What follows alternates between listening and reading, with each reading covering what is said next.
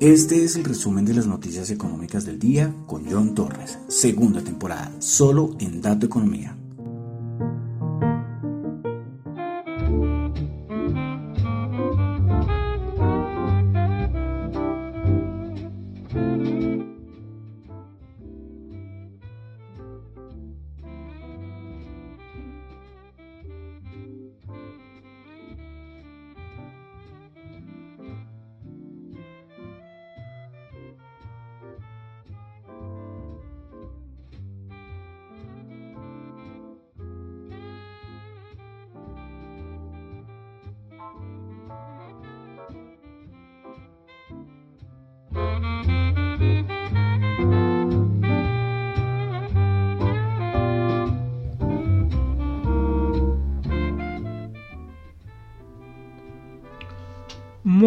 Noches a todos. Son las 6 y 35.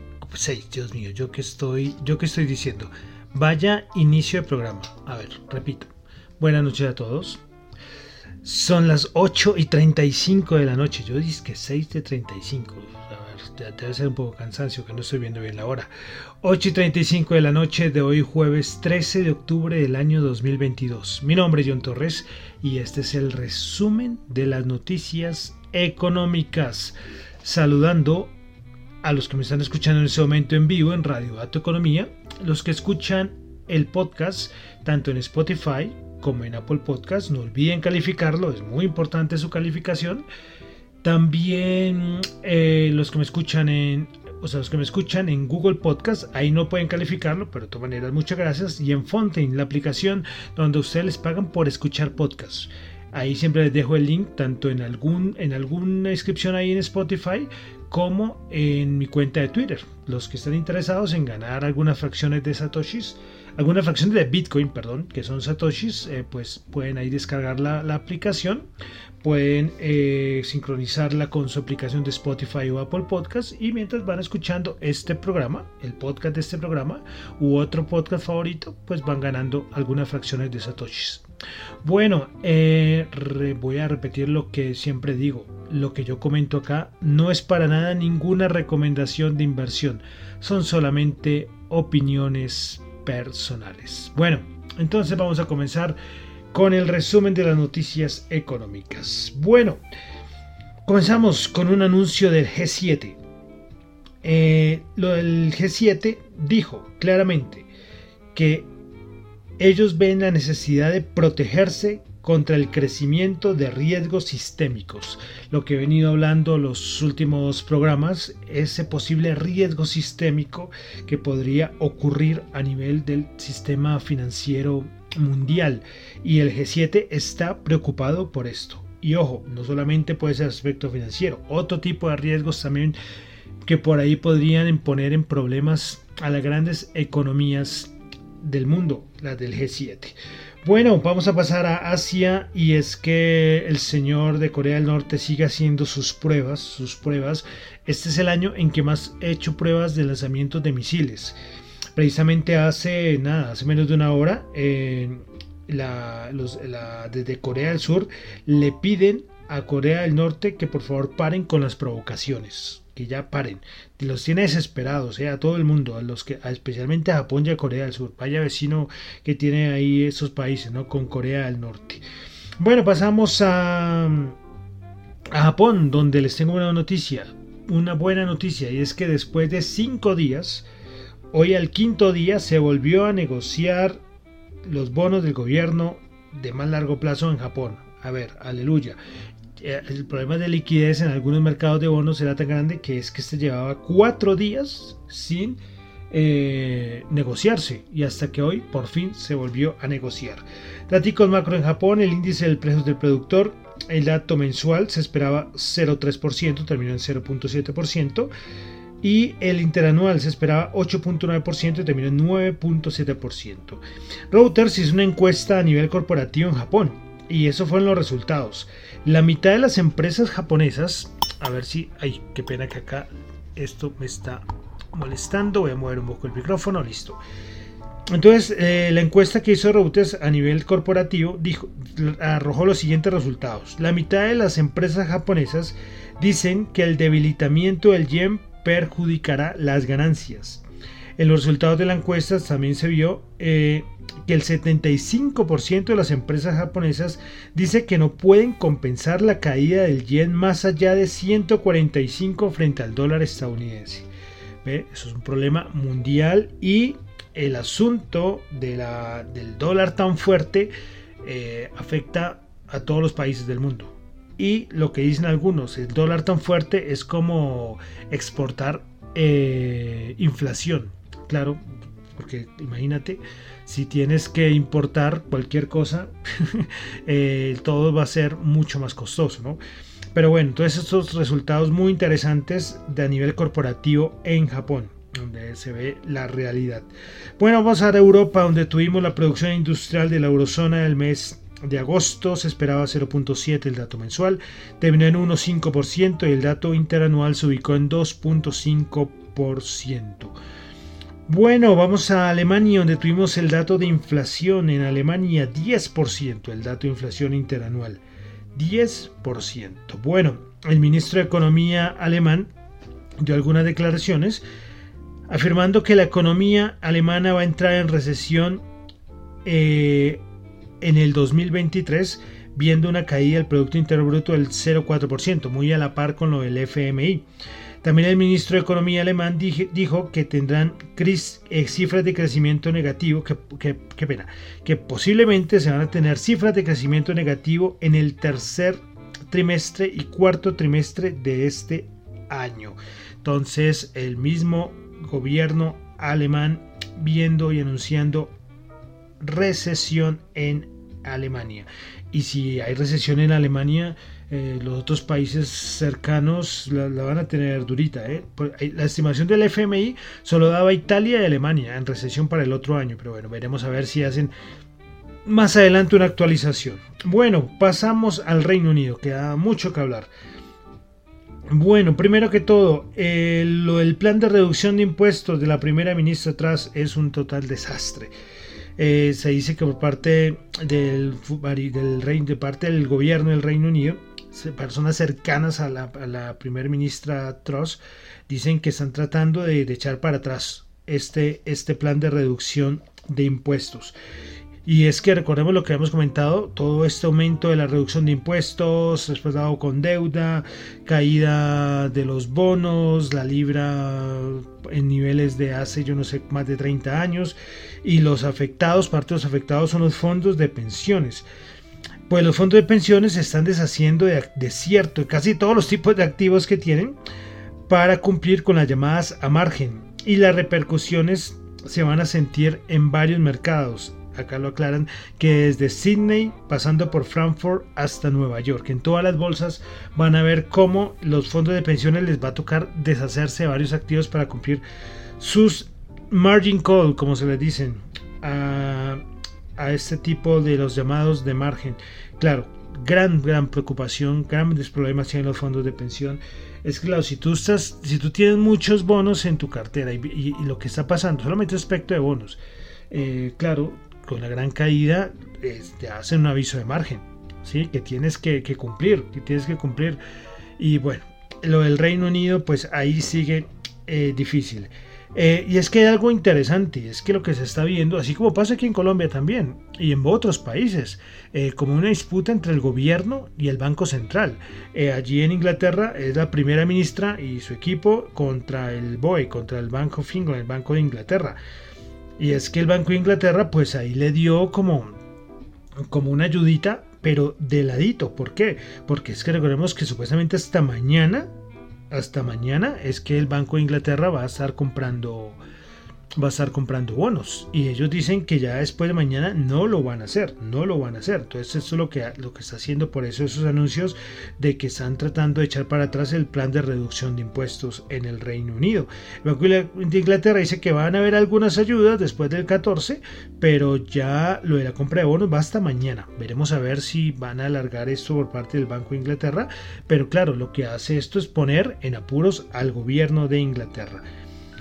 Bueno, eh, seguimos. Nomura dando, dando estimaciones respecto a la libra, ya que estamos hablando del Reino Unido.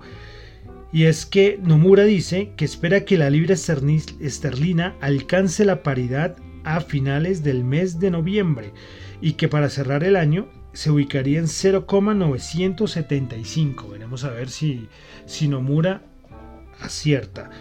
Bueno, dejamos el Reino Unido, cositas de, de Europa. Christine Lagarde dice que ve una gran necesidad que los bancos centrales cooperen entre sí. Porque los bancos centrales, si no colaboran entre sí, van a llevar a, a producir problemas y estragos en la economía. Y afirmó muy vehementemente eh, Christine Lagarde que en Europa no está en recesión. Olvídense que Europa no está en recesión. Bueno, ella lo dice. Eh, Moody's, hablando sobre Europa, dijo que los costos de energía más altos y la desaceleración del crecimiento van a elevar los riesgos sociales y fiscales en toda Europa. Bueno, y finalmente cositas del conflicto Rusia-Ucrania, por ahí ha hablado Putin. Eh, el subsecretario del Consejo de Seguridad de Rusia dijo lo siguiente, eso creo que lo dijo en la madrugada de hoy. El ingreso de Ucrania a la OTAN podría iniciar una tercera guerra mundial, así lo dijo. Así lo dijo. Y eso que por parte del Kremlin cada dicen que no, que ellos no quieren saber nada de guerras mundiales, ni de nucleares, nada de este tipo de cosas. Pero afirmaciones del subsecretario del Consejo de Seguridad de Rusia. Y para finalizar, Europa, eh, alguien muy cercano a, a Rusia, el presidente de Bielorrusia, el señor Lukashenko, dijo que eh, está viendo que hay unos grandes aumentos en los precios eh, de varios insumos. Y pues eh, ordenó, desde esta noticia es de ayer, ordenó que desde el día de ayer estaba totalmente prohibido cualquier aumento de precios. Bueno, ojalá, la economía fuera así, ¿no? Que no, voy a ordenar eh, que no que nada más suba de precio. ¿Por qué? Porque, porque sí, porque como está subiendo todo, yo lo ordeno y ya todo se va a arreglar. Ojalá fuera así, ¿no? En la economía hay que dejarla fluir, hay que dejarla, por eso el libre mercado muchas veces ha funcionado, ¿no? Por eso hay tantas críticas respecto a los controles de precios, ¿no? En varios países. Pero bueno, curiosas esas afirmaciones del presidente de Bielorrusia, Lukashenko. Bueno, Dejamos Europa, vamos a Estados Unidos. Tuvimos el día de hoy datos de subsidio de desempleo. Nuevos datos de subsidio de desempleo. Se esperaba 1.365.000 y aumentaron a 1.368.000. Los continuos se esperaban 225.000 terminaron en 228.000. ¿Yo qué estoy diciendo? Vieron, hoy hemos dicho, ya el segundo error de la noche. Nuevos subsidios de desempleo. Se esperaban 225 mil, subieron a 228 mil. Y los continuos. Se esperaban 1.365.000 y se ubicaron en 1.368.000. Datos que de cierta manera, bueno, ya lo vamos a comentar ahorita en la parte de la FED, el de la parte del empleo. Bueno, también tuvimos el dato de índice de empleos de productor en Estados Unidos, el dato mensual 0.4%, por encima del estimado 0.2%, y el interanual se esperaba 8.4% y quedó en 8.5%. Y el dato, el dato del día, de la semana, del mes, dato de inflación en Estados Unidos.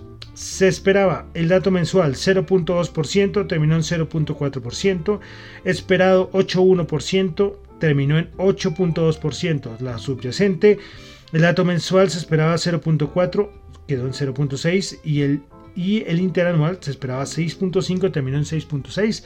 El dato de subyacente más alto de los últimos 40 años. El dato de la inflación subyacente que lleva subiendo los últimos 5 meses. Eh, bueno, eh, ya más adelante vamos a hablar más de, la inflación. Eh, siempre resalto los sectores, energía, sigue ahí.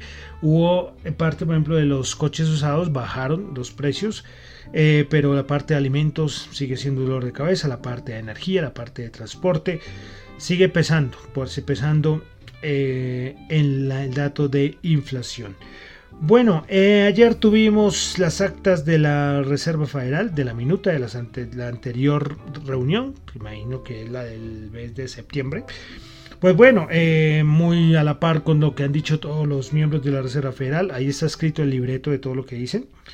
Eh, resalto que los participantes, los miembros de la Reserva Federal, acordaron que en algún momento sería apropiado reducir el ritmo de los aumentos de las tarifas, mientras se evalúan los efectos acumulativos de los ajustes de las políticas. Esto es muy cercano a lo que dijo Brainard, por eso el otro día yo decía que Brainard como que dio una luz de que la Reserva Federal podría, podría darse una pausa, pero claro, con ese dato de inflación eh, y otra cosa, ya hablando del empleo, por eso les decía que cuando habláramos de Reserva Federal tocamos el dato de empleo, y es que en las minutas se recalca que es probable que la tasa de desempleo aumente un poco, y esto es lo que reflejaría eh, es que los efectos de la política monetaria más estricta están llevando a cabo. Entonces lo que quiere decir es que si la Reserva Federal ve que, los, que, los que la tasa de desempleo aumenta, por eso estamos, ese dato que les doy semanalmente eh, de los subsidios de desempleo, es un dato que de cierta manera la Reserva Federal lo miraría bien. Entonces, eh, bueno, recuerden que los datos rezagados a nivel de recesión es el dato de desempleo. Entonces ya cuando se esté terminando todo este caos es que ya tenemos el desempleo. Entonces tenemos niveles de desempleo importantes. Bueno, más cositas de las minutas de la Reserva Federal y es respecto a que el ajuste a nivel de política monetaria de otros países puede tener un impacto en la economía de Estados Unidos. Eh, bueno, pues eh, no sé, lo, que no sé, no sé, yo digo, y, no me acuerdo quién fue, Williams, el otro día de la, de la Fed de Nueva York, creo que fue el que dijo que, las políticas de la Reserva Federal podrían afectar a otros países. Y eso es lo más obvio, es que la Reserva Federal es el banco central más importante del mundo. Entonces ahora ellos dicen que las medidas de otros países podrían tener un impacto en la economía de Estados Unidos. Bueno, eh, de pronto a nivel del Reino Unido, aunque les digo, esto es de la reunión de septiembre, no es de la, última reunión. Y ahorita fue que todo el, la locura del Reino Unido fue de hace unas semanas. Bueno, dejamos ahí la minuta de la FED. Pasamos a Yellen, que hace antier, creo que era que decía que todo estaba muy bien, que no había problemas en los mercados. Y ayer en una, en una entrevista a la CNBC dijo que le preocupa la pérdida de liquidez adecuada en los tesoros. ¿Cómo cambian las personas, no? Hasta ahora se dio cuenta, le hicieron ver 24 horas, prendió la televisión o leyó algún diario, se dio cuenta de esto. Y también recuerden que había por ahí el rumor de que ella podía ser que no terminara el año en el cargo del Tesoro de Estados Unidos. Y en la, en la entrevista dijo que ella tiene toda la intención de quedarse. Veremos a ver qué pasa. Y para finalizar, Estados Unidos, la OSD dio, la OSD dio sus estimaciones de Producto Interno de Producto Interno Bruto para Estados Unidos y su estimación del Producto Interno Bruto de Estados Unidos en 2022 es del 1.5% y para 2023 0.5%. Dejamos Estados Unidos, vamos ahora ya a Latinoamérica. Dos cositas, en Chile el Banco Central de Chile subió sus tasas de interés de política monetaria en 50 puntos básicos dejándola en 11,25%. Y en Colombia la ministra de Minas, Irene Vélez, le dijo al ministro de Hacienda, al doctor Ocampo, no firmaremos más contratos de exploración. Dos cositas rápidas aquí en Colombia. Eh, no me parece bien que el presidente esté hablando de que hay gente que no está de acuerdo con sus... Con, las, hay gente de su gobierno que no está de acuerdo con sus decisiones. No dice nombres, solamente deja las ideas ahí flotando. Y el doctor Ocampo yo creo que ya debe estar cansado, ¿no? Yo creo que él se va a quedar, ahorita está en Estados Unidos y hablando con, con, banca privada y todo ese tipo de cosas, yo creo que se va a cansar o lo van a sacar o lo van a cansar para que se vaya y él tiene allá en Estados Unidos, él tiene una en Estados Unidos, no me acuerdo en qué universidad eh, daba clase, yo creo que él coge y se va para allá a estar tranquilito y feliz de la vida pero sí es un poco aburrido. Y lo de la reforma tributaria, el otro día yo les decía lo de la ANDI, creo que era el comunicado, Ecopetrol también sacó un comunicado hablando de los efectos de la reforma tributaria. Eh, es increíble, ¿no? Eh, lo, de la, ministra de Mina, bueno, lo del gobierno, ¿no? No firmaremos más contratos de exploración. Bueno, dejamos Colombia. Vamos a pasar ya a la parte de mercados. Comenzamos con datos de inventarios del API. Inventarios de petróleo 7.05 millones de barriles. De la EIA se esperaban un millón de barriles, terminó en 9.8 millones de barriles. La EIA sacó sus estimaciones del precio del petróleo para 2023 93 dólares y para, para 2022, perdón, para lo que queda 2022 93 dólares y para 2023 95. También tuvimos las estimaciones de la OPEP y la OPEP dice que, va, que reduce el pronóstico de crecimiento de la demanda mundial de petróleo para el año del 2023 a 2,34 millones de barriles por día. Su anterior estimación era de 2,7 millones de barriles por día. La OPEP dice que los signos actuales de desaceleración económica pueden suavizar, eh, perdón, pueden ayudar a que se desacelere entonces la demanda debido a todos los problemas que hay a nivel fundamental que rodean al mercado del petróleo. Bueno, más cositas. Netflix anunció que va a ofrecer un nuevo paquete, un nuevo paquete de servicio para los interesados de suscripción que va a valer 6.99 dólares el mes y la novedad es que este va a tener publicidad. Eh, listo, ya, vamos a pasar a los índices de Estados Unidos. ¿Qué pasó en el mercado? Dato de inflación, peor a lo estimado, caída tremenda del, del 2.7%. Estaba en ese momento algo, pues algo curioso y es que el dato salía a las 7 y media y a las 7 y 29 eh, eh, hubo, como si se hubiera sabido el dato y para arriba, una, subida por unos minutos y todo el mundo, uy, ¿qué pasó? Porque claro, el dato salía a las 7 y media, a las 7 y 29 y yo ese, de, esa subida en, el SP500, que era el que yo estaba mirando en ese momento. Pero claro, inmediatamente salió el dato de, de inflación, que ya lo comentamos, para abajo con todo, de 3.600, estaba en 3.620 y cayó en nada a 3.500. Entonces, ¿qué pasó en 3.500? 3.500 a nivel técnico es un nivel muy importante, a nivel de Fibonacci y estas cosas. Y a partir de ahí, el mercado empezó a recuperar. Empezó a recuperar. Empezó a recuperar. El Dow Jones fue el primero que se puso en verde. Siguió recuperando, siguió recuperando y alcanzó el SP500, por ejemplo, alcanzó a subir un 3%. Entonces fue una recuperación desde mínimos del día hasta los máximos del día superior al 5%. Quinta vez en la historia que se ve esto, es algo histórico, les decía, les repetí muchas veces, estamos viviendo momentos históricos en la economía, en los mercados. Bueno, hoy lo presenciamos. Yo no estaba, la última vez que se pasó algo, sucedió algo parecido fue en el 2008, yo no estaba pegado a las pantallas y hoy sí lo pude presenciar. Bestial, ¿eh? Bestial, bestial, bestial esa recuperación del mercado del día de hoy en niveles muy importantes, que ese nivel ustedes pueden coger en, mercados anteriores, en caídas anteriores, esos niveles de Fibonacci es un nivel muy importante. Eh, ¿Qué se viene más adelante? No tengo ni idea. Eh, mis ideas locas, yo no veo esto, o sea, el anterior rebote que se estaba dando, que fue el de la semana pasada, yo lo veía, ¿se acuerdan? Que yo lo decía en 3905, 3910 y este, yo siendo muy optimista, muy optimista, le doy 3820, alguna cosa así, porque desde dónde está rebotando. Eh, ya inmediatamente con ese rebote empiezan otra vez a hablar que ya, ya se acabó la tendencia bajista, no. Mi opinión es que esto es un rebote técnico, de, en un momento ya de, mucha sobreventa. Eh, los que estaban bajistas ya tomaron ganancias y entonces la idea es volver a subir y volver a ponerse cortos para otra bajada más, porque es que esto todavía le falta mucho, es que el dato de inflación lo que va a llevar es que la Reserva Federal siga subiendo tasas. Y ojo, lo que yo les decía hace, unos, hace, unas, hace unos programas, la Reserva Federal, si falla, esto va a tener problemas porque ellos van a seguir subiendo tasas. Pero, ¿podrán lograr bajar la inflación? ¿El mercado de bonos podrá resistir? ¿Habrán quiebras? Bueno, hay muchas interrogantes ahí.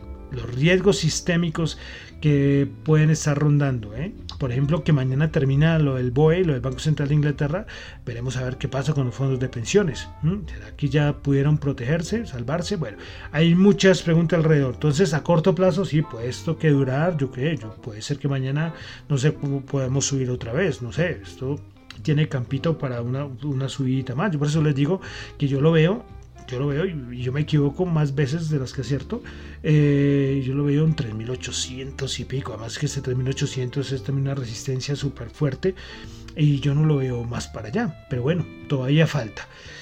Eh, pero entonces hay muchas ideas a nivel de por qué es que los grandes operadores quedaron boca abiertos. ¿Cómo sucedió esto? Como les digo, es que en la historia del mercado, por ejemplo a nivel del Dow Jones es la primera vez que sucede esto, a nivel del SP500 es, es la quinta, el quinta mayor reversal, el intradía que se da. es algo, como les digo, histórico y pocas veces se ve. Eh, hoy Zero Hedge, que es esta popular cuenta en Twitter, decía eh, en un tweet, ¿quién está detrás de toda la subida del día de hoy, de la gran reversión? Dice que traduciéndolo. Los chartistas, es decir, los que usan gráficas, dicen que fue por el 50% Fibonacci y el soporte de la media de 200. Bueno, el soporte de media de 200 lo, he hecho trizas, lo del Fibonacci los que les comentaba.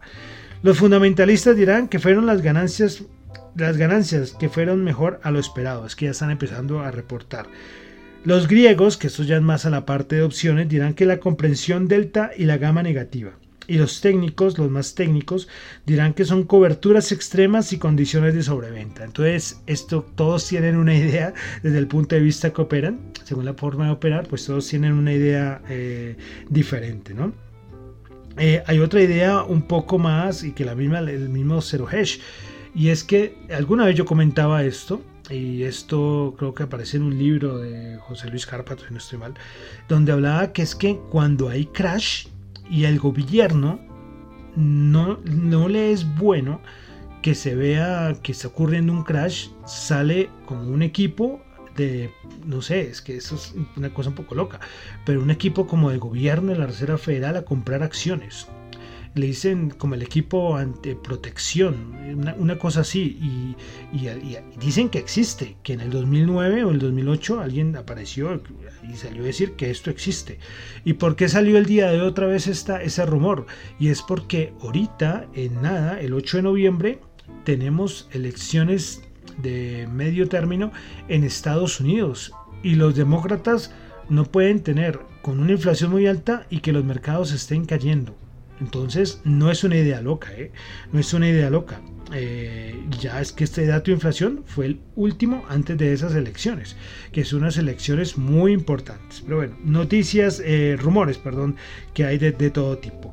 Bueno, de mercado, de, Jamie Dimon, el de JP Morgan, dijo que no, no vamos a tener un aterrizaje suave, que las tasas van a estar entre 4 y 4.5.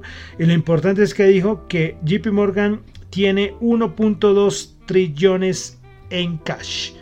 Imagínense cuando entre todo este dinero al mercado. Y es que, aparte de JP Morgan, eh, hay un, cash ahí por montón, por fuera del mercado. Bueno, em, más cositas respecto al Banco of America.